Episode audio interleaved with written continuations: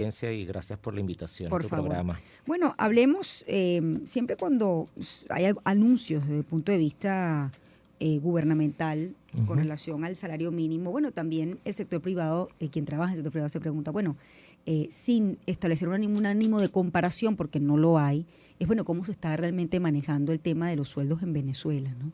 ¿Qué han encontrado ustedes en los estudios que han hecho? A ver, una vez que se da el anuncio en el mes de enero del Estado, donde hace el ajuste, o más que el ajuste, ratifica la posición de que el cestatique son 40 dólares y que, debe ser indexado y está todo el tema de la de la necesidad de las empresas de tener la gaceta oficial. Mm. Lo cierto es que ya las organizaciones en este momento pagaban muy por encima de eso en el sector privado. O sea, en el sector público estamos hablando de los 100 dólares que constituyen los 40 del ticket más los 60 del bono de guerra económica, eso dan 100 dólares. Entonces ese es el piso mínimo que el sector público está manejando en este momento. En el sector privado está muy por encima de ese valor.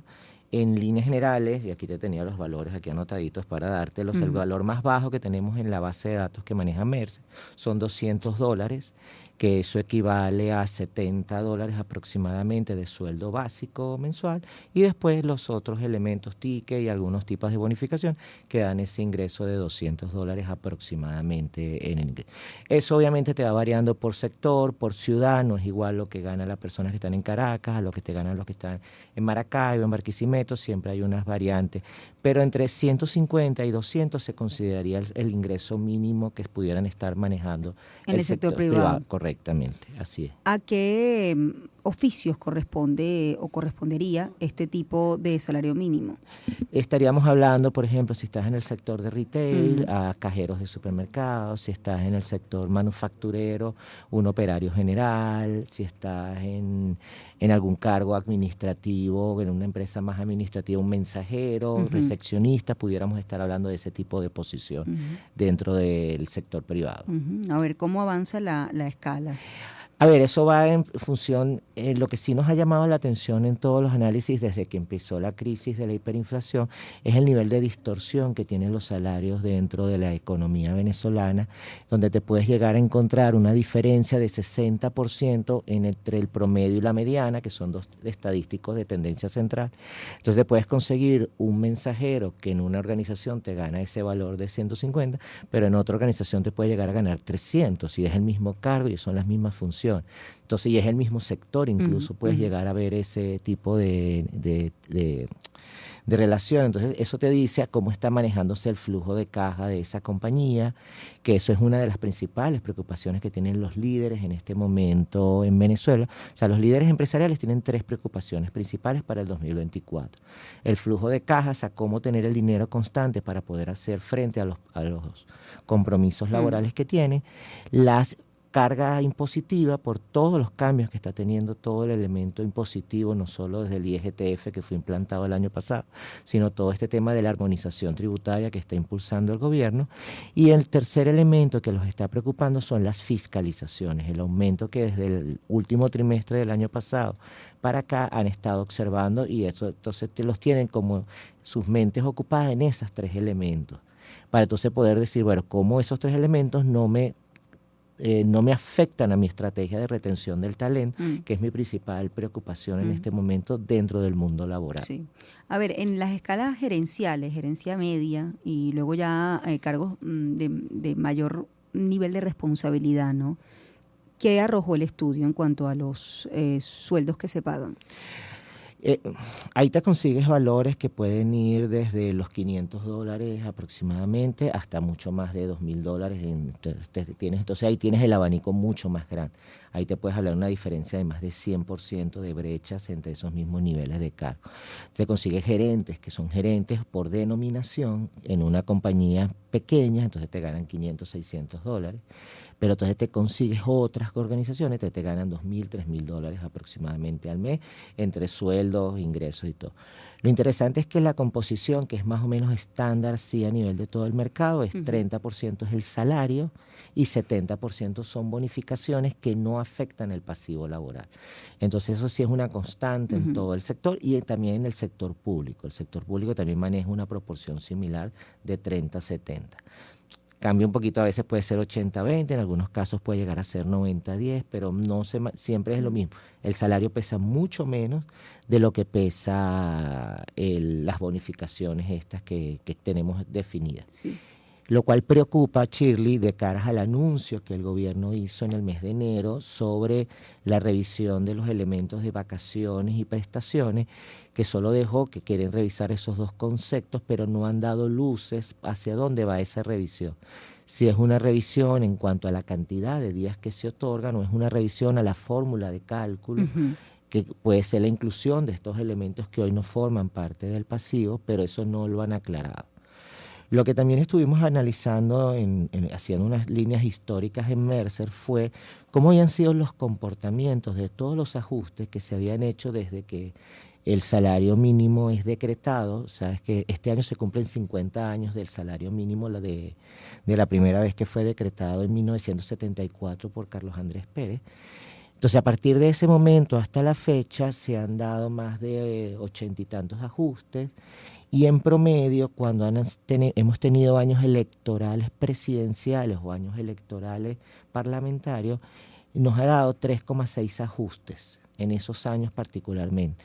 Eso es lo que nos llevaba a la conclusión es que entonces vamos a esperar varios anuncios este año 2024 por parte del Ejecutivo, ya tuvo el primero, este, deberíamos entonces estar esperando algo para el día primero de mayo o el mes de abril a lo mejor, y a lo mejor algo hacia final del año, pero todo va a depender de, cómo se comporte el, año en todo lo que tiene que ver con el tema electoral. Sí, hay algo, eh, me parece interesante en el mercado venezolano, un gerente eh, de nivel alto o, medio.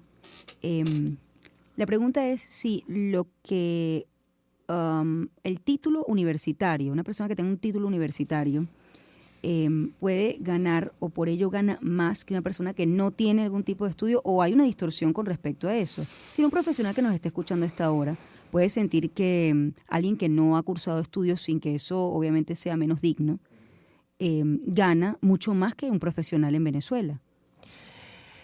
A ver, ahí se me, se me inclina, se me hace el corazón chiquito porque como profesor universitario siempre incentivo a que la gente estudie. Lo mejor que uno puede hacer es estudiar.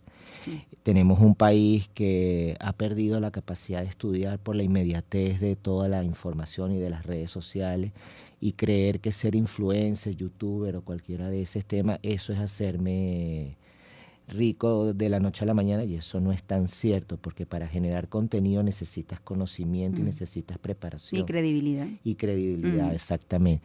Entonces uno debería tender a propiciar estudiar y que eso te genere en conocimiento. Hay una generación que está queriendo que todo sea más rápido. Las universidades han estado tratando de adaptarse a ese esquema de más carreras más cortas, ofrecer algunas opciones universitarias más cortas para el tema de ese inmediate. Y entonces eso te debería llevar en un mercado laboral a que yo valore el que tengas una carrera universitaria. Eh, para la mayoría de las carreras o búsquedas que se dan en el país, te pide la formación universitaria y yo te voy a pagar por esa, esa formación. Y si tienes algún tipo de posgrado, yo, y sobre todo idiomas, también debería pagarte más por esas características. Sin embargo, existen algunas posiciones que lamentablemente no te piden al tipo de carrera universitaria, eh, sobre todo cuando tú ves cargos en el área de venta o cargos en el área de, atención al cliente, a veces no te exigen tener algún tipo de carrera universitaria o algún tipo de formación más allá del bachillerato. Entonces, eh, pues, posiblemente puedo caer en, ah, bueno, puedo conseguir trabajo sin tener que estudiar mm. en ese momento. O abandonar, digamos, la profesión y no ejercerla para, bueno, la situación económica te empuja a buscar otros trabajos y eso es, eso es doloroso también. Sí, es correcto. Te puede llevar a que, bueno, no puedo trabajar en lo que estudié, me necesito dedicar a otros mm. temas. Pero lo que yo siempre le digo y le digo a mis estudiantes cuando estoy en la universidad es que no importa que ustedes no ejerzan la carrera que están estudiando, pero el tener una carrera te da un conocimiento, te da una formación, te da un, un piso del que puedes partir para hacer cualquier cosa que tú te propongas ante la vida. Así es, una, una, muy buena, un muy buen consejo, profesor, eh, sinceramente, eh, en un contexto como este. Hablemos de los retos, ¿no? Eh, para, la, para la empresa, sobre todo si se estima que eventualmente podría venir un, un aumento del salario que, no tenemos, salario mínimo que no tenemos, por supuesto, la, información y tampoco eh, cifras, no la manejamos. Pero en todo caso, bueno, cómo se em, establece o cómo se, mm, no me gusta hablar de pronóstico, pero cómo se mira el año 2024 en términos de económicos para las empresas en Venezuela de cara a sus trabajadores. Sí, fíjate, ellos están, ellos tienen casi el 90% del mercado, ya tiene definida una estrategia para este 2024. Eh, está definida en dos, en dos elementos. Obviamente, eh, la composición salarial es bolívares dólares, es un paquete mixto, lo que maneja la mayoría de las organizaciones. Entonces, para el paquete mixto, la parte de bolívares, ellos están estimando un ajuste de 165% y para la parte en dólares están estimando un ajuste del 13%, pero lo que estamos visualizando es una tendencia a la baja. ¿Qué quiero decir con esto? Que a mm. pesar de que ese es el valor que está puesto en planificación, eh, pudieran estar dando menos de ese valor eh, a nivel de la frecuencia. Hemos visto cómo se ha desacelerado los ajustes, ya lo vimos el año 2023, que se han ido espaciando más, en más largo tiempo los ajustes. ¿Por qué es en dólares? Tanto en bolívares como en mm. dólares hemos visto cómo se han espaciado los ajustes. Pasamos de dar ajustes todos los meses, que lo vivimos en el 17, 18, 19, incluso en el 20, y ya empezamos a ver ajustes cada tres meses, cada cuatro meses en la parte de bolívares y en la parte de dólares, uno, dos o ninguno. Ya el año pasado muchas organizaciones con la parte en dólares ni siquiera la movieron, la mantuvieron igual a lo que tenían en el 2022 y para este 2024 vemos algunas organizaciones que a lo mejor dicen, bueno, no muevo los dólares, mantengo mis dólares que tenía en el 23 en el 24. Eso es lo que estamos diciendo. Si dar algún tipo de ajuste va a ser más hacia final del año, Shirley, entendiendo de que, bueno, déjame ver algún tipo de corrección y ver un poco la inflación en, esta, en, dólares para ver cómo se ha ido comportando y tratar de corregir en ese momento hacia final del año. Mm, algo importante es lo que llaman el, sueldo emocional, es decir, lo que hablamos del paquete como tal. Eh, hoy en día ¿Han ustedes tenido la oportunidad de ver cuántas empresas, más allá de los beneficios per se de, de, que están, digamos, en la ley, ofrecen como para retener el personal? Es decir, más allá de lo que se pague es lo que te ofrezco además como empresa. Por ejemplo, los seguros. Sí. Fíjate que vamos a empezar por entender qué, qué, está pensando nuestra gente en este momento. El año pasado, en el 23, más, el, solo el 50% del mercado midió el clima compromiso, o sea, le preguntó a sus trabajadores cómo se sentían y, y qué, qué, querían que les diera la organización. En líneas generales, la mayoría en esas mediciones obtuvo que el clima estaba más o menos bien en comparación al año 2022. Entonces, pasado en, esa, en ese tema, ¿qué es lo que plantearon para el 2024 a nivel de estrategia? Su primera estrategia era retener al talento. ¿Cómo retengo al talento? Ya no es solamente en el salario como tal la compensación, mm. sino dar otros elementos que están enfocados a mejorar la experiencia del trabajador. Esa experiencia del trabajador está enfocada en primero capacitarte, entonces estamos otra vez viendo cómo se rescata todo el elemento formativo que es muy importante y que muchas organizaciones a veces tienen la tendencia a pensar, bueno, es un costo es un, gasto innecesario en este momento de crisis, quitémoslo y no, es y no es así. La formación siempre te agrega valor, es una buena inversión y siempre te ayuda a mejorar la productividad de tu organización. En otros elementos, dentro de todo ese tema del mundo de beneficios, observamos en el año 2023, Shirley, cómo se rescataron prácticas que existieron antes del 2017 y se fueron perdiendo producto de la crisis, como todo tipo de agasajos, Día de la Madre, Día del Padre, fiestas navideñas y todo ese tipo de cosas. Y empezamos a ver otra vez cómo eso se rescató en el 23 y además no solo se rescató como, bueno, vamos a hacerlo porque queremos, no, es que además la gente te lo pedía, la gente quería el espacio para compartir. No solo es el tema laboral, sino que era un espacio donde pueda socializar con mis compañeros de trabajo. Y empezamos a ver y la gente empezó a valorar nuevamente ese tipo de, de, de agasajos y elementos que forman parte del salario emocional que además te ayudan al otro elemento que está en boga en este momento, que es el tema de la salud mental, que es controlar esos cuadros de ansiedad y depresión que están teniendo muchas personas en la población, producto de todo lo que sienten, que no les alcanza el ingreso y todo el tema, y darle ese tipo de esparcimiento te ayuda a drenar un poco esa, esa ansiedad que puedes estar sufriendo. Con el tema de los seguros, Shirley, hemos visto una recuperación las pólizas de salud prácticamente habían desaparecido cuando llegó la crisis de la hiperinflación. Con el COVID, eh, muchas empresas empezaron otra vez a buscar alternativas Eh, entonces, bueno, empezamos a ver un rescate en ese beneficio. Hoy por hoy muchas organizaciones lo están dando, están haciendo muchos esfuerzos para poder entregarla por el alto costo que ellas representan. Sin embargo, hay una evolución interesante en el sector asegurador, que es que estamos ofreciendo pólizas de bajo costo, que es lo que se llama, bueno, no te puedo dar un colectivo con todas las características, pero a lo mejor te doy un paquete solo de APS, de atención primaria de salud, o te doy un paquete de urgencias y emergencias. Entonces, como hay unas combinaciones que se dan que te permiten tener algo de salud sin caer en un costo excesivo y eso entonces ha permitido que muchas organizaciones vuelvan a otorgar el beneficio. De hecho, en este momento observamos algo interesante de que en, en esa búsqueda de que yo a lo mejor quiero ganar más y buscar un trabajo donde me paguen más, muchas personas preguntan, ¿tienes seguro? Y si no tienen seguro, dicen, no, prefiero quedarme donde a lo mejor gane menos, pero tengo una póliza, a irme a un sitio donde gane más, pero no la tengo. Entendiendo de lo que pasamos cuando pasó el COVID por acá en Venezuela. Lo otro es, eh, de cara, digamos, al, al, futuro, ¿no? Y entendiendo un poco la circunstancia económica del país, eh, fíjate que muchos de los aumentos se dan no a través de vía, vía sueldo formal, sino a través de bonos. La pregunta es si realmente eh, nosotros podemos, de alguna manera, como empresa, incluso a nivel de, Estado, asumir ese compromiso tal como está la ley, es decir, eh, con todo lo que tiene que ver con antigüedad y todos los, beneficios, digamos, que se van acumulando a, lo largo del tiempo, ¿no? Eh, ¿Qué tan, digamos, real es que la gente pueda, eh, que una empresa en este momento pueda asumir esos compromisos tal como están?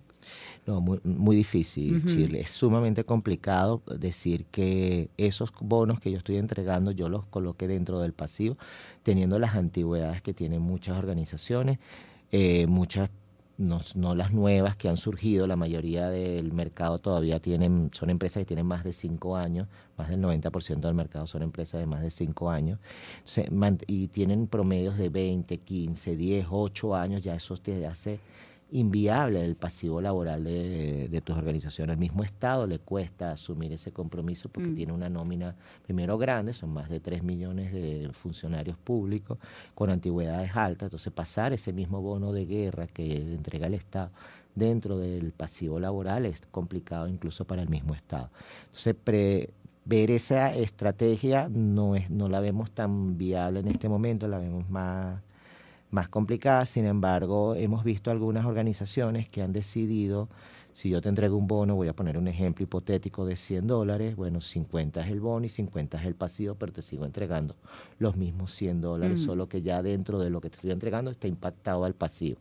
Eso han sido unas estrategias que algunas organizaciones han tomado y les ha ayudado a, si ocurriera algún evento de cambio eh, sobre todo el anuncio que se dio en enero, ya yo he tomado esas previsiones eh, de caras a lo que puede venir. ¿Qué otra cosa le llamó la atención en los estudios que ha hecho Mercer a propósito del tema del, salario? Em, también cómo se está pagando, es interesante, ¿no? Si se ha migrado a lo que es la banca digital, eh, o bueno, todavía el tema del, del, efectivo es algo que además cómo se maneja, porque bueno, aquí estamos dolarizados, aunque de manera desordenada. Entonces, ¿cómo se están manejando las empresas? A ver, cuando, cuando aquí se paga, empezó a pagar en dólares, a ver, estamos hablando de que el pago en dólares existe hace más de 10 años aproximadamente en los primeros niveles de la organización Chile. Ya en Mercer Mercer tiene 25 años en el país de funcionamiento y ya teníamos estudios donde aparecían los dólares en las compensaciones de los primeros gerentes o directivos de las compañías. Cuando ocurre el 2019, el apagón y se empieza a dar esa dolarización de facto que ocurre, empezamos a ver cómo los dólares salen a la calle masivamente. Entonces las organizaciones empiezan a entregar los dólares y lo empiezan a entregar en efectivo, en sobrecito, donde venía el de tesorería con una carterita y te entregaba así como bajo del escritorio, toma, toma, toma el sobrecito y te da, iba pagando. Pero eso se iba haciendo muy, muy o sea, muy complicado administrativamente, porque imagínate entregarle a empresas de 100, 200, hasta de mil trabajadores, entregar sobrecitos. Claro, y además de dónde salen los dólares, el efectivo, es decir, aquí nosotros no producimos eh, ni imprimimos dólares. Exactamente, entonces venía sobre, quienes tenían la mejor facilidad, obviamente, eran todas las redes de cadenas de supermercado y farmacia, porque bueno, la gente consumía y pagaba en esos establecimientos, pero imagínate otro tipo de industrias, eh, por ejemplo, ustedes aquí en la radio, nosotros que somos una consultora, bueno, cómo nos pagaban en efectivo ese momento. Entonces, bueno, cuando se da la apertura de la banca nacional hacia las cuentas custodias, eso permitió a que muchas organizaciones pudieran trasladar esos pagos o incluso empezar a dar esos pagos. Em, a sus trabajadores en el tema de dólar. Sin embargo, lo que hemos observado es que con la llegada del IGTF, eh, eso ha frenado un poco el que sigamos entregándole dólares a la totalidad de, de los trabajadores. No todo el mundo cobra en dólares, Chile. Lo que uno puede pensar es que todos los venezolanos cobramos en dólares. No. En nuestros estudios, en el sector privado, solo el 67-70% del personal cobra en dólares. Lo que te va cambiando es cuanto más pequeño eres como organización, tienes más facilidades que la totalidad de tu mercado, de tus trabajadores reciban dólares. Cuanto más grande eres, una empresa de mil, dos mil trabajadores, se le hace más complicado mm. entregarle dólares. Entonces, bueno, lo que hemos visto es indexación, es decir, yo te fijo el, salario en dólares, son 100 dólares, pero lo pago en bolívares, al tipo de cambio del día que, se esté dando. Y luego, y luego el trabajador, si eh, puede, puede también incluso hacerlo dentro de la banca, ya puede pasarlo a, cuentas. A, través de las cuentas y todo el tema, pero entonces sí hemos visto cómo aquellos que empezaron a entregar efectivo están retrocediendo a estos esquemas y pagar en dólares de manera indexada, eso es lo que hemos estado observando. Pero bueno, todavía es un mundo, de hecho me cuesta cuando voy a los foros a ver, afuera a hablar con las empresas y explicarles la situación, a veces no nos entienden. con los regionales de las empresas que están aquí en Venezuela no logran entender lo que pasa.